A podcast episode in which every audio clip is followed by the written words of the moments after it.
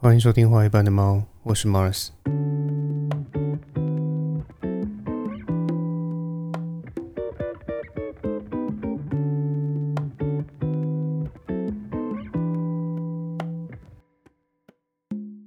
相信大家最近都有看到新竹市长高虹安被北检以贪污治罪条例和使公务员登载不实的罪嫌起诉的新闻。那今天之所以会想要聊这件事呢，一来是因为身边不时有人会问，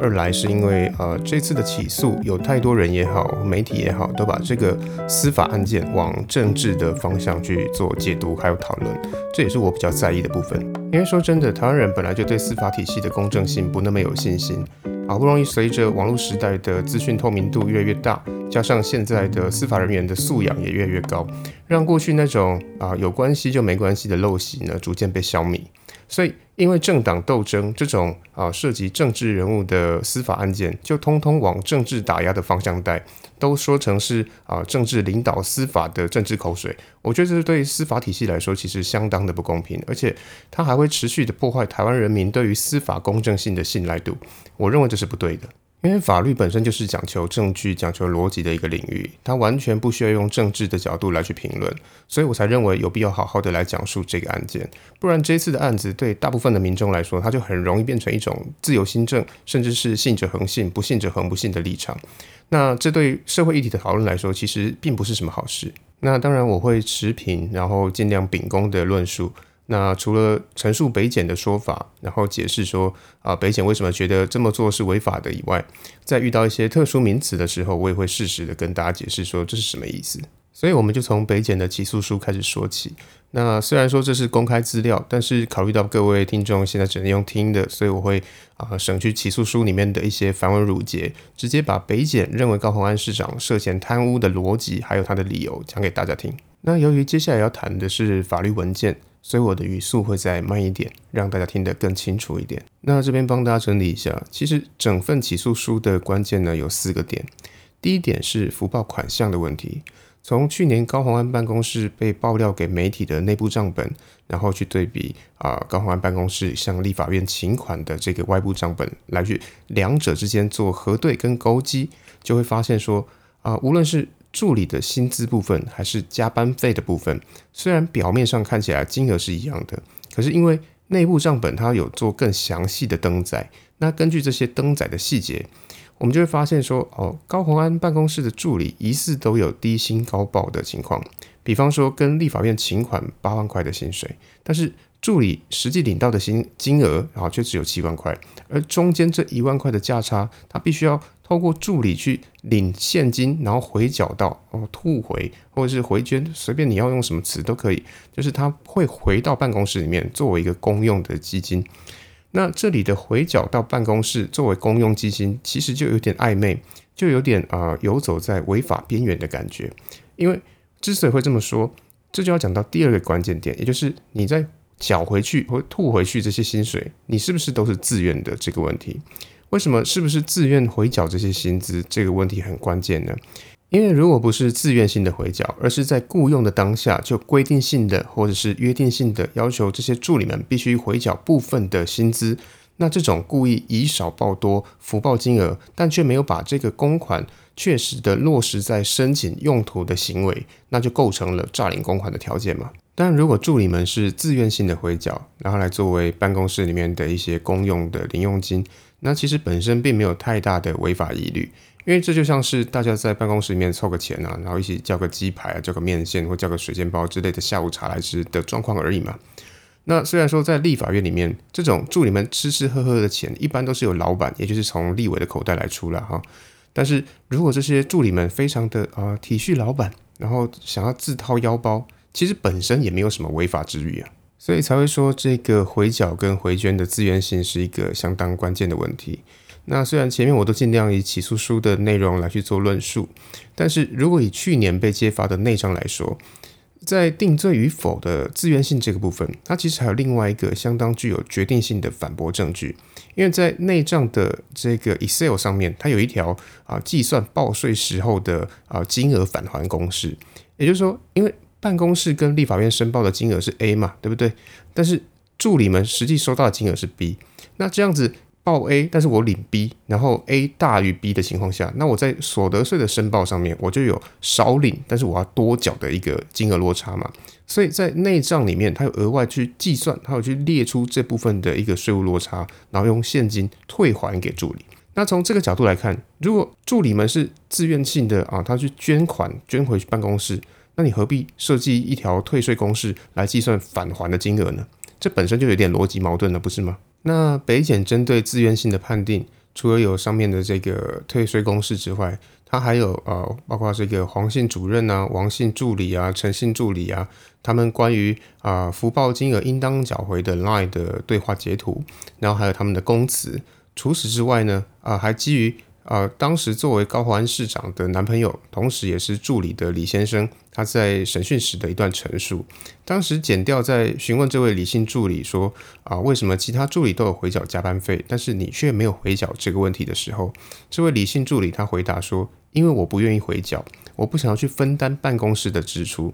那这个部分其实是一个争议点呐，哈，因为未来在法庭上面的攻防，这应该也会是一个蛮关键的环节。因为从北检的角度来说，或者是从啊逻辑上来说，理性助理会说出“我不愿意回缴加班费”这句话，它背后就代表着有人要求你应该要缴回加班费这件事情嘛，对不对？所以重点就在于，这代表着有人要求。那既然是有人要求，那又怎么会是自愿的呢？所以与此同时，他就阻断了自愿性缴回的这个可能性嘛。那为什么我会说这句话其实有争议呢？因为这句话虽然说它是可以从啊北检主张的这个角度来思考，但是我们也可以从另外一个角度来思考啊。因为从理性助理的陈述来说，他是拥有可以拒绝回缴的自由跟权利的，所以在回缴加班费这件事情来说，他也可以是只是合意啊，它不是一个强迫的硬性规定嘛。所以可以想见，未来辩方律师，也就是高鸿安的律师们。他们一定会在这件事情上面提出反驳，因为虽然这句话代表着啊有人提出要求，但是如果有助理他可以拒绝回缴，那不就代表这件事情他也可以有一定程度上面的呃自愿性质，而不是全然都是硬性规定的。那第三个关键点就在于说，这笔办公室的公用金，它是不是有被高鸿安市长挪为私用？那你可能会觉得很奇怪，因为光是前面的两点好像就能够去检视说，哦，这件事情到底有没有违法的疑虑了嘛？那为什么还要讨论说这些钱是作为公用还是作为私用呢？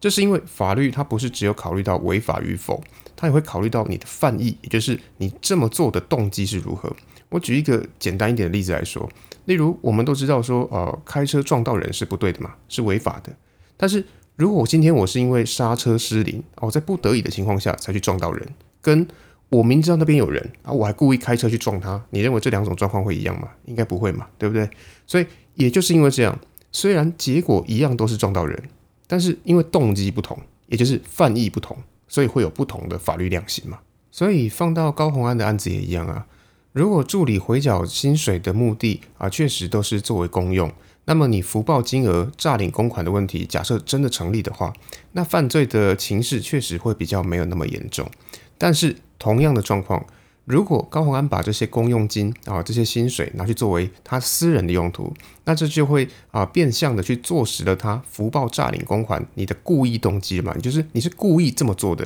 你目的就是要把这些钱放到自己的口袋里面。所以这个关键点就在于审视说他这么做的动机，他到底是不是故意而为之，好让法律以此来去决定说他的量刑轻重。那既然讲到量刑轻重的决定问题，那就要额外再提一个北检给高鸿安的评语，也就是饭后态度不佳的这件事情。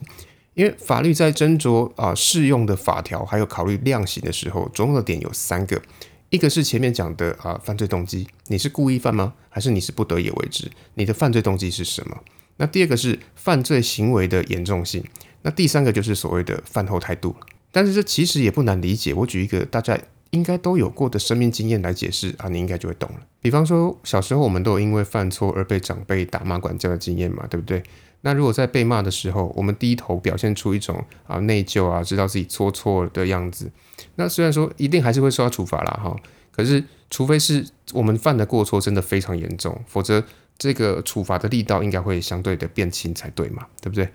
但是如果是犯同样的错，但是我们在被责罚的当下还不服管教，然后硬吹硬激，那可以想见的，这个惩罚的力道肯定会加倍嘛，对不对？所以透过这样的类比，你就应该知道所谓的饭后态度不佳，它在法律上代表的意义了。所以说真的，我真的认为高鸿安市长这种不断透过啊记者会啊，或是上这个真人节目来公开的跟检方叫板的行为，虽然我能懂这是一种政治上必须的操作，但是。从司法的诉讼上来看，因为法律的攻防它本来就是字斟句酌的，然后而且也会在一些很关键的行为的定义上面去做纠结的，所以这种公开的自辩行为，它很有可能会因此提供检方更多能够证明说他确实是有犯罪的行为素材。而且话说回来，以起诉书上面的内容来看，我们真的很难说这四十六万的花销都是作为公用。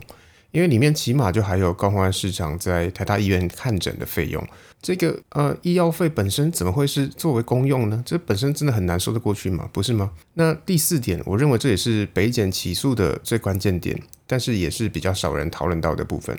就是立法院其实每个月都有给每位立法委员一笔七点九万的问政相关业务经费啊，以下我就简称叫做问政费。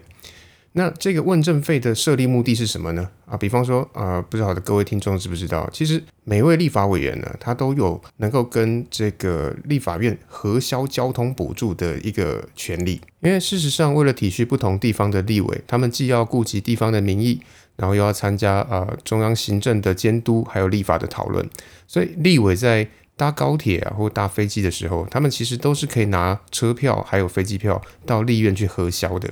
也就是说，在交通费上面，立委们其实是有免费优待的。但是，立委这种交通奔波，他总不可能是只身前往嘛，对不对？所以他一定多少都会带一些自己的助理。但是这些助理的交通费，他没办法直接跟立法院申请核销，所以立法院才会直接额外的啊编列一条啊这个问政费直接给立委。但必须要说的是，上面只是这笔问政费的使用规范。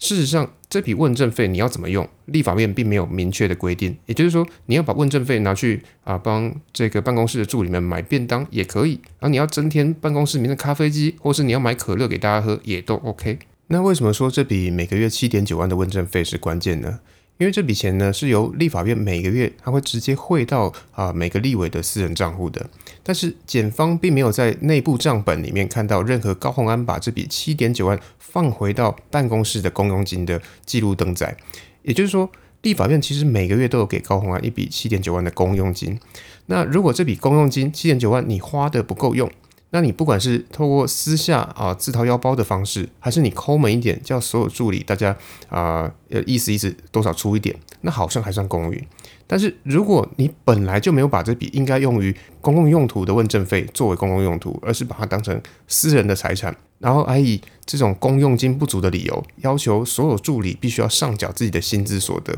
那对检方来说，这种行径就叫做犯行重大。所以从以上的四点来看，北检的起诉原因其实是完全可以理解的，因为它逻辑确实环环相扣，而且相当合理。所以高安市长在记者会上面为自己答辩的说啊，我买咖啡机是为了办公室啊同仁所用，他自己并不喝咖啡这件事情，他其实是一个相对薄弱的陈词，因为检方起诉他的关键之一呢，就是这笔啊添购咖啡机的钱，你明明可以从问政费里面支出，但是你为什么扣着问政费不用，却要求助理们捐薪资来买呢？那最后呢，要帮大家补充的内容呢，是台湾民众党的近班执行长啊，同时也是律师。然后，同时也是啊，呃，不，以前也是台北市的副市长的黄珊珊女士的法律见解。她认为这次北检呢下手过重，因为根据今年二月最高检察署的函文建议，他会建议说啊，公务人员诈领加班费的情况，建议以诈欺罪来衡量罪行，尽量不要以贪污治罪条例这么重的啊罪名来去论处。那这边也要跟各位听众说明一下这两个罪行之间的差别。所谓的诈欺罪呢，你判到最重最重，那也不过就是五年；而贪污治罪条例它起跳就是七年，也就是说前者也就是诈欺罪，它的天花板就是五年而已。但是这个贪污治罪条例它起跳就是七年。那黄珊珊律师的这个见解到底有没有道理呢？呃，我会说，确实最高检察署确实有发那纸建议，而且也建议了啊未来的演绎方向。但是如同字面上所说的那样，这只是建议啊，但是它并不是规定。毕竟以现阶段来说，我们并没有为此然后特别去针对这件事情去修法决议，说这种状况就只能判诈欺罪。而且在那纸建议里面，他还有去明确的去规范了说，在什么样的情况下，他建议以诈欺罪论处，他的金额是五万元以内。所以最高检的这个建议，它的内容并不见得适合啊用在高虹安市长的这个案子上面嘛。因为最高检之所以会有这样的建议，它的适用对象是那些个人福报费用而被检举起诉的案例嘛。比方说，如果被检举人他确实有加班，可是他因为他只加了一个小时，但却报了三个小时啊，结果被抓包被检举，那就确实是适用这项啊建议以诈欺罪论处的建议嘛。那最高检为什么会这么建议？因为法律的判决，它本身也有比例原则的问题。以这个个人福报加班费的情况来看，它很有可能就只是一时的财迷心窍而福报加班。但是这种啊诈领公款的情况，它就只是几百块、几千块的一个状况而已。它真的有必要用贪污治罪条例这种七年起跳的重罪来去判刑吗？这也是如同前面所说的那样，法律在考虑量刑的时候，会基于犯罪的严重程度来去做思考。如果你的犯行不严重，却可以重刑，那就会导致罪与罚之间产生失衡的状态。这也是最高检察署会给出这项建议的原因嘛？所以，如果我们回过头来看高鸿安市长的案子，你会说最高检的这个建议，它也同样适用吗？我想这边就可能会出现不同的法律见解了。毕竟，如同前面论述的那样，从上面的四个关键点来相互佐证，你会发现说啊，高鸿安市长的案子它并不适用于这个建议啊。所以说结论。就这个案子来说，我认为这跟政治迫害其实没有什么关系，因为这个案子打从一开始就是高鸿安办公室里面的成员出来咬他，而不是检方罗织一个罪名想要陷他入垢。所以我认为高鸿安市长他要全身而退，这个难度说实在其实还蛮高的。那当然，如同前面说的那样。呃，北检在起诉的立论上面，它还是有一点点可以去争辩的空间，它也不是那么那么完美、那么无懈可击的。在自愿与否这件事情上面，它还是有一定的争论空间，也就是说，它还有凹的空间的哈。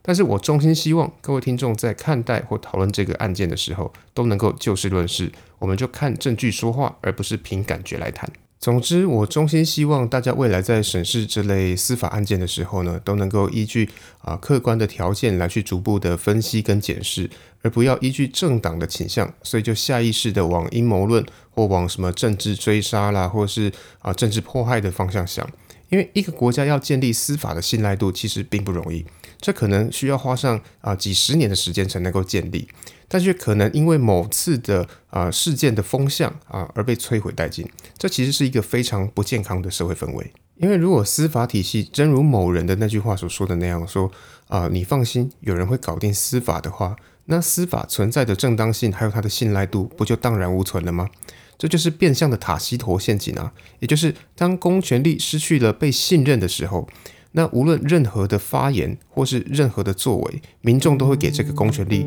一个负面的评价的状态嘛。所以，如果民众认为司法根本就没有所谓的公正性，那这个社会的基本秩序又要怎么维持呢？所以，我认为真的要就事论事，不要因为啊政治立场的对立，就透过这一次的司法案件，把整个社会推到。对于公信力毫不相信的一个万劫不复的深渊嘛？那当然，我也知道说啊，用 Pockets 来讨论法律案件的内容，其实有点不智，因为它其实有点哈扣，而且它也太失专注度。所以今天的最后呢，我挑了一首比较能够让大家放松的歌曲，它是来自于歌手 Katy Malu 的 I Will Be There。